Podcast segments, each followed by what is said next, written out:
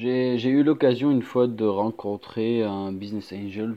C'était le premier business angel que j'ai jamais rencontré. C'est aussi un investisseur, donc enfin, s'il y a débat, c'est c'est quoi la différence et tout. Euh, c'était la première fois, effectivement, de ma vie que je rencontre un investisseur, rien que quelqu'un qui a des millions. Euh, et je voulais profiter de ce temps pour vraiment apprendre autant possible. Enfin, si quelqu'un d'entre vous il a déjà rencontré un business angel ou un investisseur, que ça fait assez de temps qu'il est dans le monde du business et qu'il fait des affaires, euh, vous savez que euh, dès que vous rencontrez cette personne, vous commencez à apprendre des choses. Vous êtes, vous avez juste à garder l'esprit ouvert euh, et il y a des informations qui vont sortir et tout ça, ce sera vraiment, vraiment, vraiment bénéfice pour vous.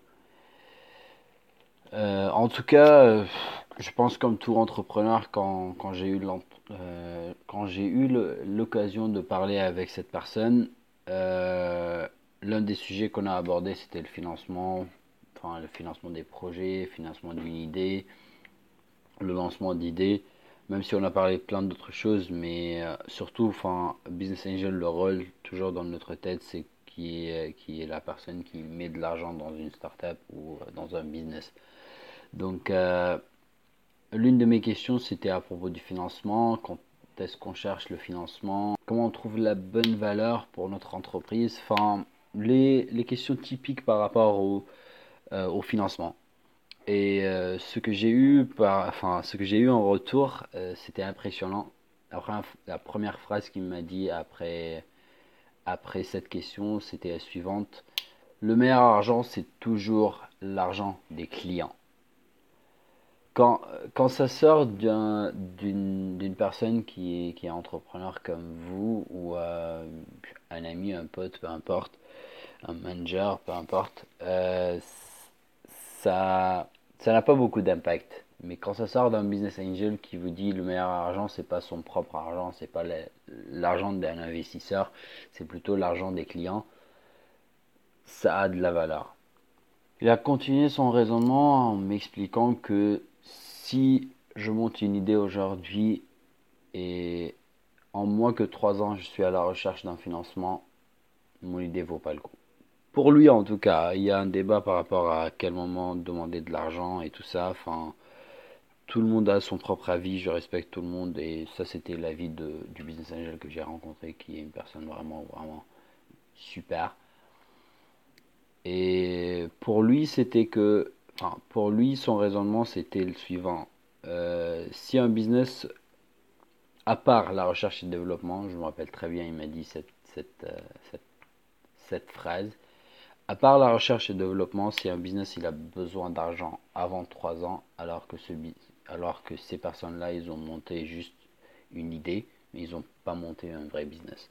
Parce que, effectivement, un business doit fonctionner à fur et à mesure par l'argent qui vient de la vente. Donc, si vous n'avez pas de vente au bout de 3 ans, si vous n'arrivez pas à survivre jusqu'à 3 ans, il y a un souci en fait.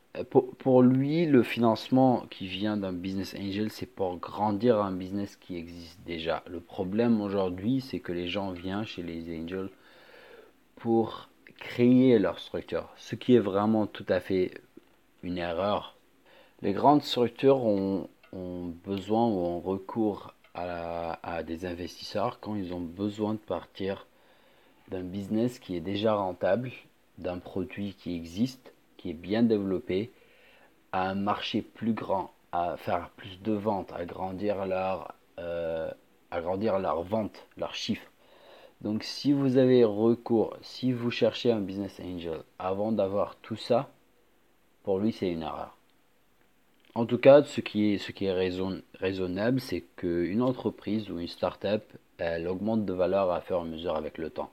Donc, le plus de temps qui écoule, le plus de travail que vous avez mis dans cette start-up, le plus votre produit est développé, le plus il y a des gens, euh, des clients, enfin, vous avez plus de clients, euh, le plus votre start-up a de la valeur. Et il n'y a aucun sens dans le fait de vendre une partie de votre business au tout début quand, la valeur elle vaut X.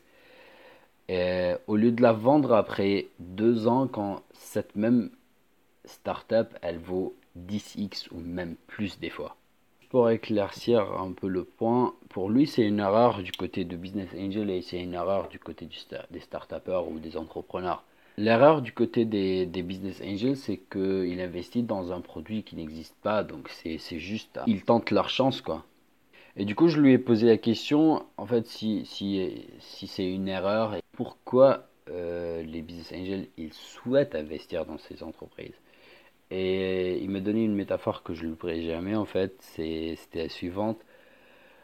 Les gens qui réussissent dans, le business, à fur et à mesure qu'ils ont plus d'argent, c'est comme monter dans les montagnes.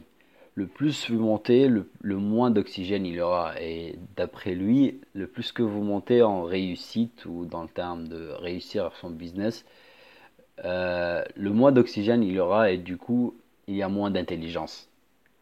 Donc les gens les plus riches, d'après lui, ce sont les plus cons. Ils ne mettent plus leur argent dans des investissements intelligents, mais plutôt dans des investissements risqués. Ils sont tous aujourd'hui à la recherche du nouveau Facebook, même si ce nouveau Facebook n'existe plus dans, les startups qu'on le voit aujourd'hui. Ce qu'ils ne comprennent pas, c'est qu'il n'y a qu'un seul Facebook. Il y a des plateformes qui, qui sont vraiment exceptionnelles, entre guillemets. YouTube, Facebook, euh, Twitter, LinkedIn, euh, Snapchat et Instagram. Donc on est à 6.